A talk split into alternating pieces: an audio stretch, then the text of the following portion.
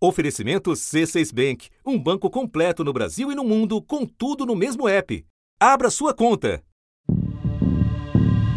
Quase não, dorme, não pode dormir, que a goela arde. Tá a noite todinha né, agoniado com fumaça. Na estrada você já vê a fumaça cobrindo tudo, né? Você não vê mais nada. Não tem céu, você não vê sol, você não vê estrela, você não vê nada. O tempo inteiro com a casa fechada, é, mas a gente não consegue minimizar né, o mau cheiro dentro da nossa casa. Tem dias que a gente não sabe o que está pior, se é do lado de fora ou se é do lado de dentro. Os moradores de Manaus e de outras cidades da região amazônica estão vivendo assim, imersos numa onda densa de fumaça. Crianças, idosos e pessoas que têm alergias ou problemas respiratórios lotam hospitais em busca de ajuda. Com muita falta de ar, uma dor no peito e uma dor nesse lado aqui do peito, aqui tipo uma pontada dificuldade para respirar, muita fumaça, muita fumaça mesmo aqui. Os componentes da fumaça, como o monóxido de carbono, eles são inapropriados para a gente respirar. Então, causando tosse, irritação no globo ocular também, é, inflamação na garganta, falta de ar. Já são pelo menos dois meses convivendo com uma qualidade do ar entre ruim e péssima. A capital do Amazonas é o epicentro de uma crise ambiental causada pelo fogo. O que nós temos hoje é uma situação bastante perigosa. Há um cruzamento de três fatores. O primeiro deles é a grande estiagem provocada pelo El Ninho, que é agravada pelo problema da mudança do clima. Material é, orgânico, matéria orgânica em grande quantidade ressecada, ateamento de fogo em propriedades particulares e dentro de áreas públicas de forma criminosa.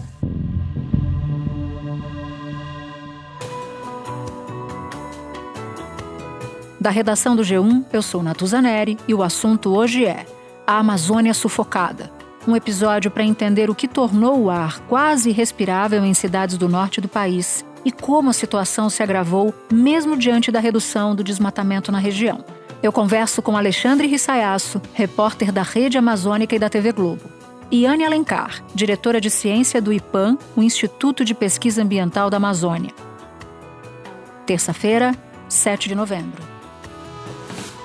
Alexandre, eu quero começar te pedindo para descrever para gente um antes e depois do que se vê a partir da ponte do Rio Negro, que conecta Manaus ao município de Iranduba. Como é que era essa vista antes de a capital ficar sob o domínio da fumaça? E agora, como é que é essa comparação? Antes das queimadas, né, o que nós víamos é, da ponte de Manaus em direção à região metropolitana, né, nós conseguíamos visualizar com muita clareza o Rio Negro, tanto no sentido Manaus, digamos assim, né, quanto no sentido interior. E também nós conseguíamos visualizar as cidades, algumas cidades, né, da região metropolitana e também atrás, né, nós conseguíamos ver Manaus, enfim, os principais pontos de Manaus com muita clareza. Hoje, a visão que nós temos é apenas de fumaça. É uma nuvem cinza que cobre Manaus, que se torna é, praticamente impossível você visualizar qualquer ponto da cidade. E quando nós conseguimos isso, é coberto de fumaça, é um é um colorido cinza, né, que a gente costuma dizer. Eu estou aqui em Manaus há seis anos, né, e nunca vi algo parecido com isso. E os meus colegas aqui da região amazônica, enfim, que, que moram aqui na cidade, né, em 30 anos, 40 anos, nunca viram algo parecido também. Então é, é algo impactante, marcante mesmo para a cidade.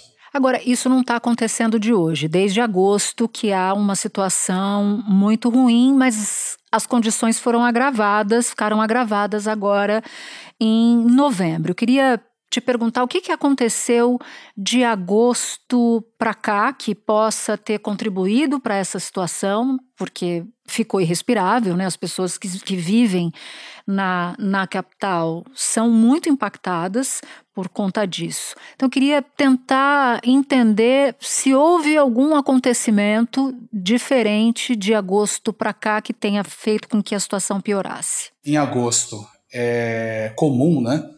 O início da, da é, temporada, entre aspas, digamos assim, né, das queimadas, onde os produtores rurais eles queimam o pasto para enfim, para na época da cheia ter pasto para o gado. Muitas dessas atividades elas são ilegais, elas são criminosas e são é, combatidas pelo, pelos órgãos né, do, do, Estado e também do governo federal. Mas o que a gente conseguiu é, perceber, através dos números mesmo, é que houve um aumento significativo de queimadas aqui na região. Se antes, em outubro, nós tínhamos aproximadamente mil focos de queimadas. É, nós fechamos é, é, é, outubro do ano passado com, com mil focos e, em outubro desse ano é, mais que dobrou esse número. Vamos olhar para o mês passado, mês de outubro como um todo. O Amazonas registrou 3.799 focos de incêndio. O estado do Pará, nesse mesmo período, registrou 11.150 focos.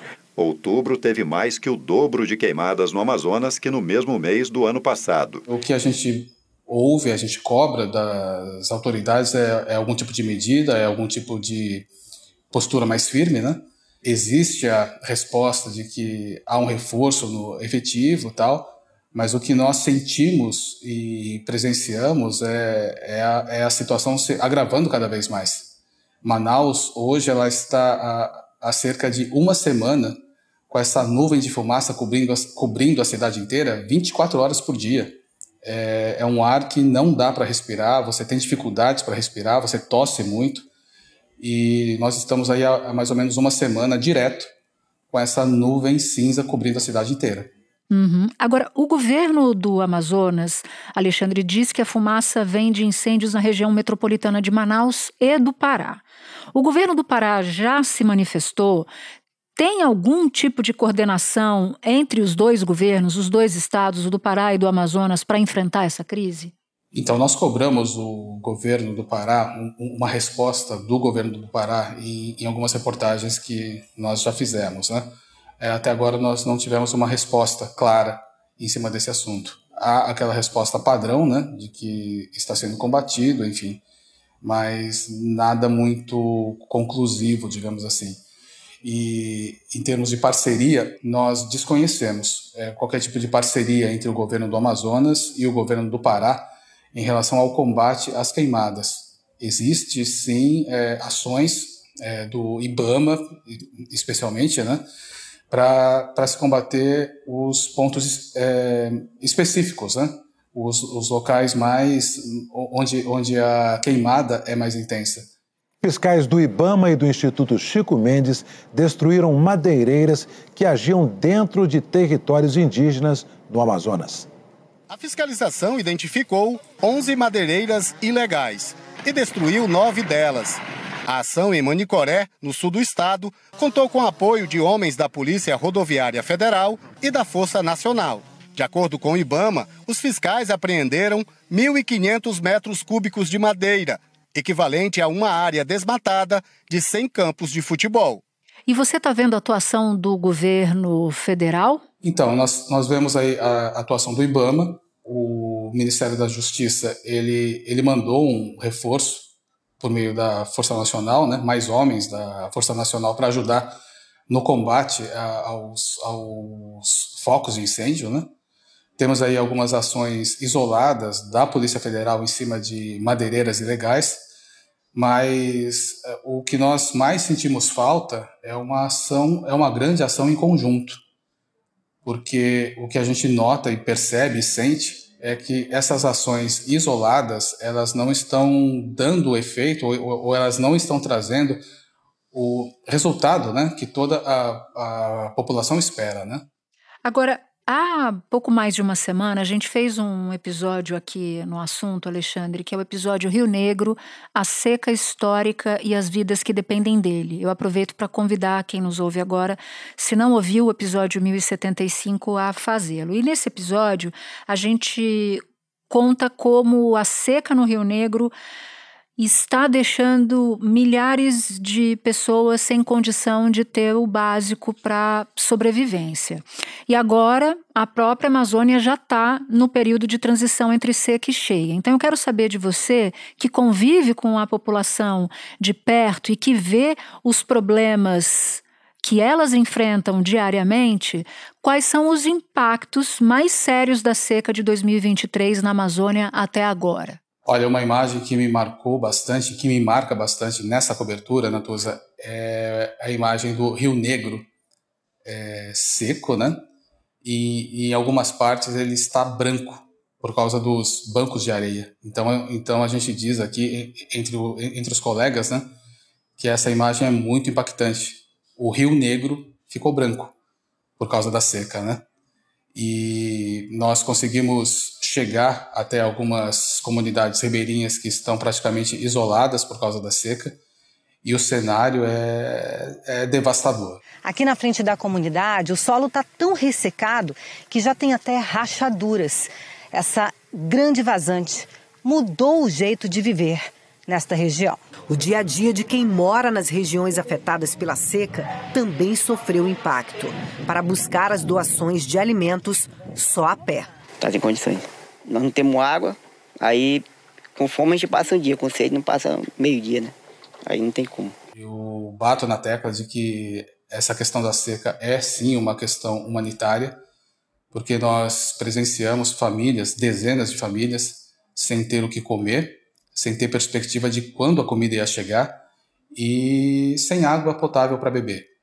Famílias que saíram das, das suas casas para morar em canoas, porque onde elas moravam secou tanto que para elas chegarem até a cidade ou, ou chegarem até o, o ponto onde ainda tem água no Rio Negro, elas tinham que caminhar por cerca de três horas e meia, quatro horas. E se quisessem chegar até a cidade, né, até o ponto urbanizado da cidade, isso demoraria, é uma viagem de mais de 12 horas. Então, são centenas de famílias, centenas de milhares de famílias que estão isoladas e a maioria delas ela é, está sem água, sem água potável para beber. É, não tem espaço para as crianças brincar, né? Que aí a areia aí é muito, tem muito cauxi e a água, olha aí a cor da água como é que tá, muito suja, né? É isso. Vocês bebem essa água? Bebe, porque não tem outra.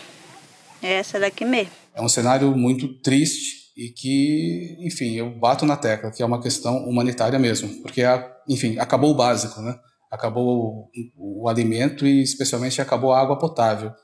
E você presenciar, você ver idosos, crianças é, tomando aquela água do Rio Negro que é suja, porque não tem outro, outra opção, né? Por falta de opção, é muito triste. Alexandre, muito obrigada por falar com a gente, conversar com a gente, fazer esses alertas importantes para o que está acontecendo por aí onde você está. Muito obrigada. Muito obrigado, Natuza.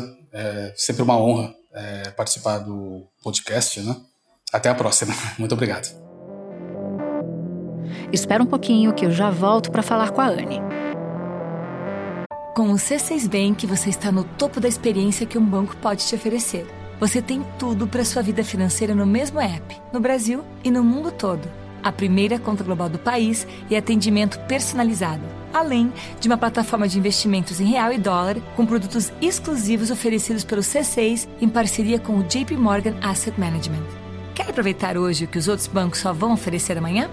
Conheça o C6 Bank. Tá esperando o quê? C6 Bank.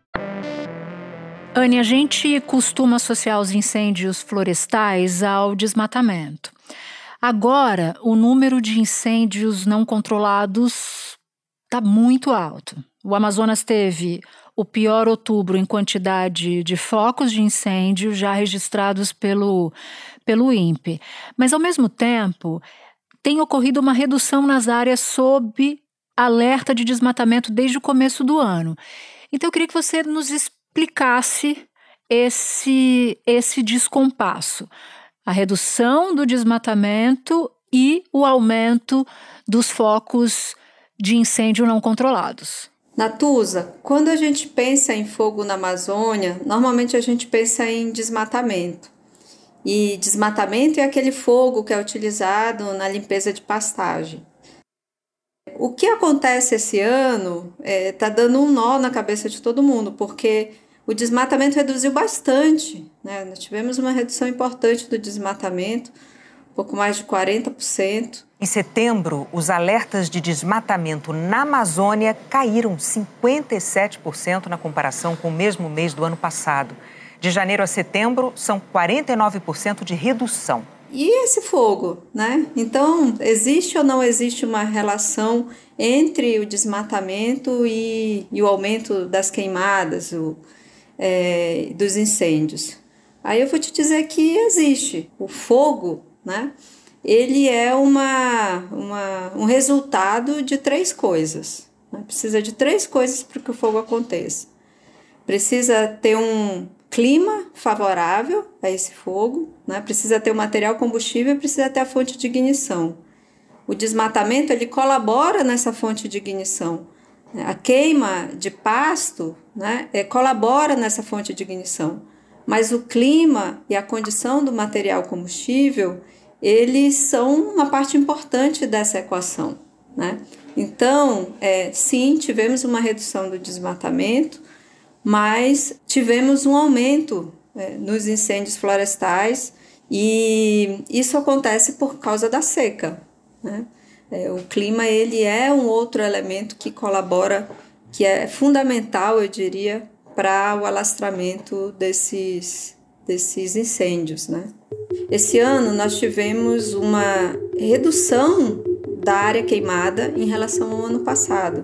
Então, mesmo a gente tendo agora essa situação de muita fumaça, né, é, nós tivemos uma redução da área queimada comparado ao ano passado. Né?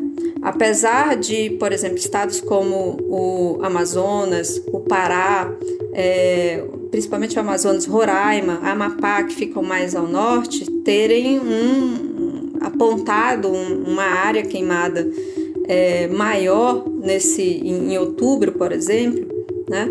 Mas no geral, quando a gente faz o cômpito do ano, a gente teve uma redução na área queimada.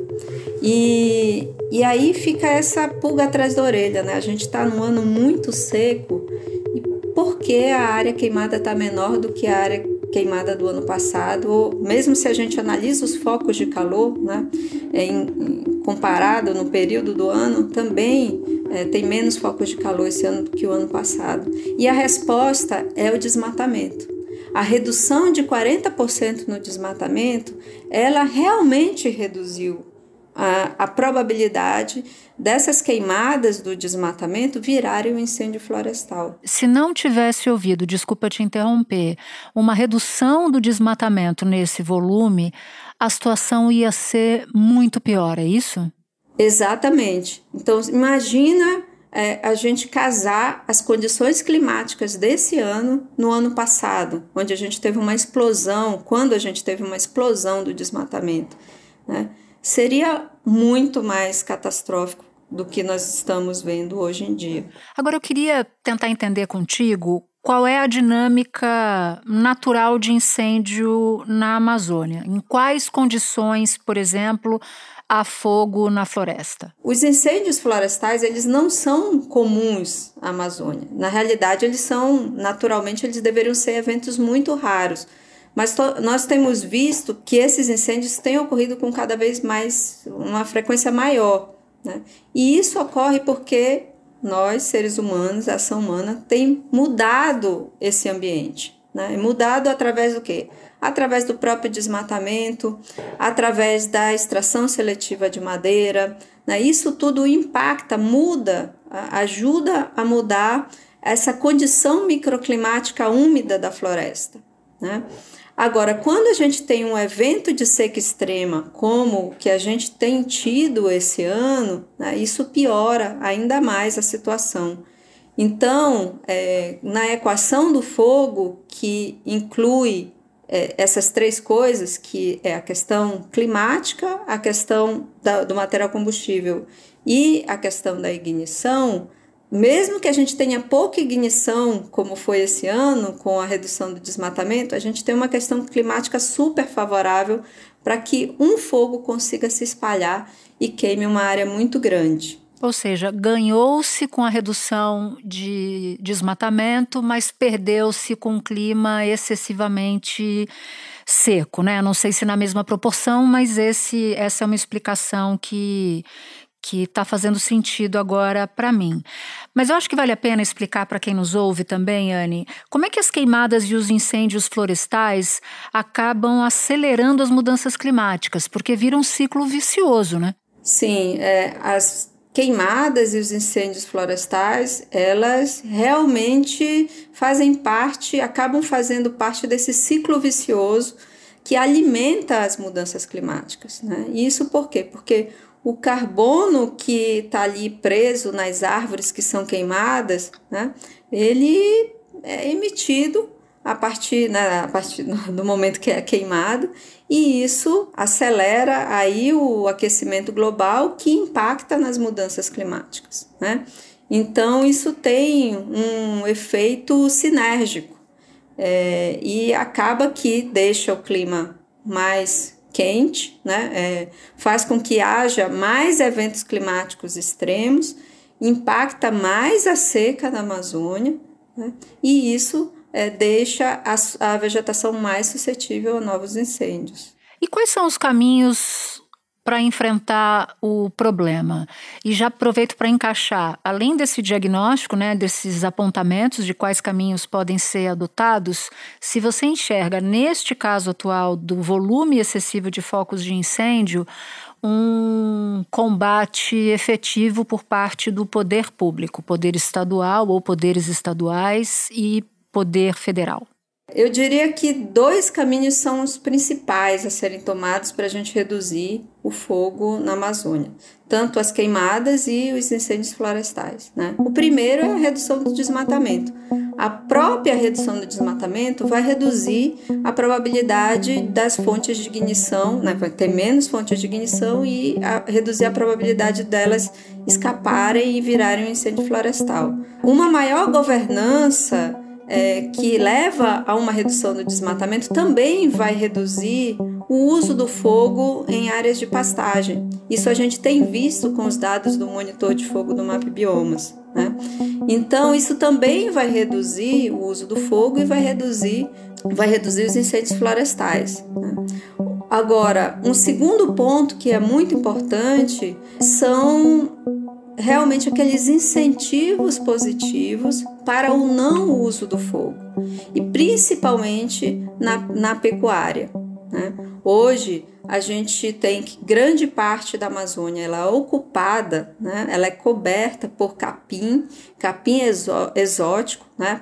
pastagem, basicamente, e, e muitas dessas áreas são pessimamente manejadas, elas são manejadas utilizando o fogo.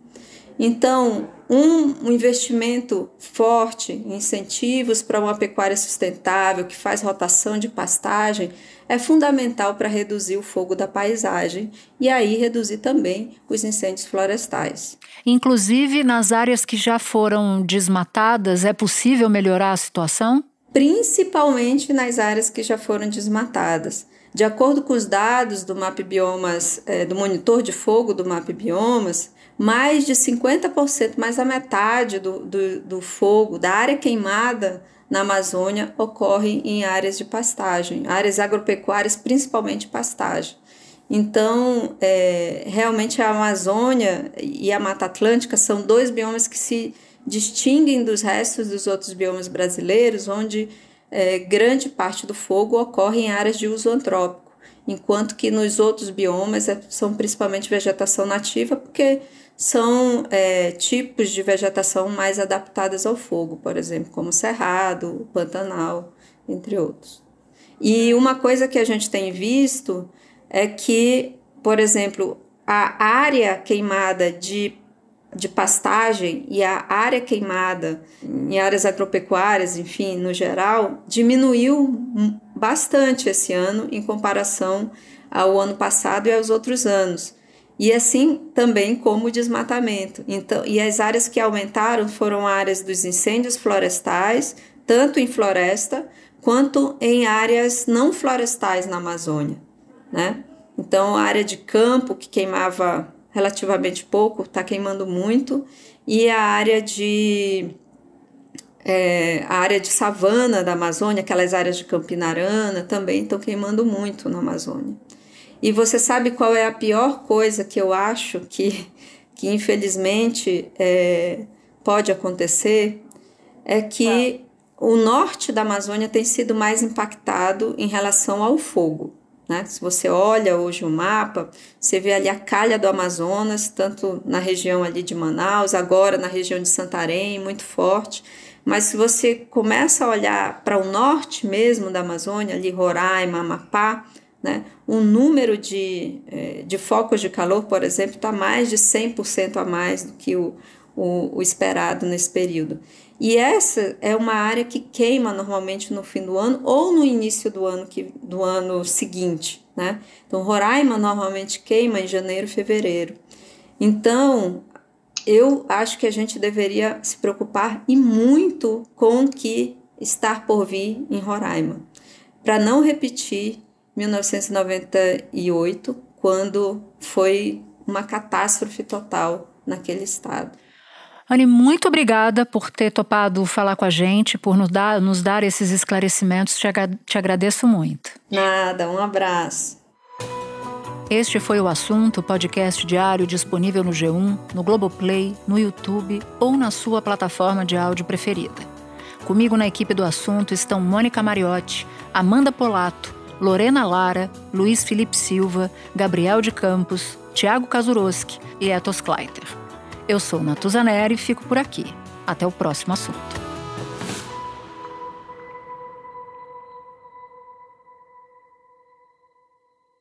Você no topo da experiência financeira que um banco pode oferecer. Escolha um banco completo no Brasil e em qualquer lugar do mundo. Abra sua conta no C6 Bank.